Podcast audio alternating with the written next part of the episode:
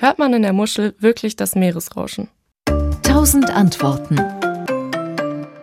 Nein, das wird Kindern zwar immer gern erzählt und manche glauben es dann bis ins Erwachsenenalter, aber was wir in der Muschel hören, ist nicht das Meeresrauschen, denn wie soll das auch gehen? Geräusche bleiben ja nicht in einem Hohlraum gespeichert.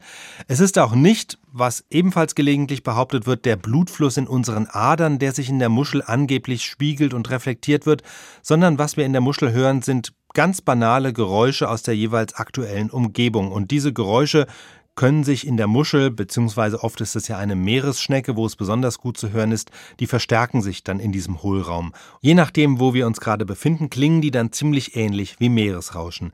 Das wiederum liegt am Hohlkörper des Schneckengehäuses. Der wirkt akustisch nämlich wie eine Resonanzkammer. Das heißt, die Schallwellen, die von außen kommen, die schwingen in der Luftsäule der Meeresschnecke hin und her und diese Frequenzen treffen dann wieder auf unser Gehör. Je nachdem, wie groß so ein Gehäuse ist, ist dann auch der Ton eben höher oder tiefer aber dieser Effekt entsteht auch nicht nur bei einer Meeresschnecke, sondern auch bei jedem anderen Hohlraum, also Gläser oder Dosen, die können ebenfalls diesen Effekt auslösen.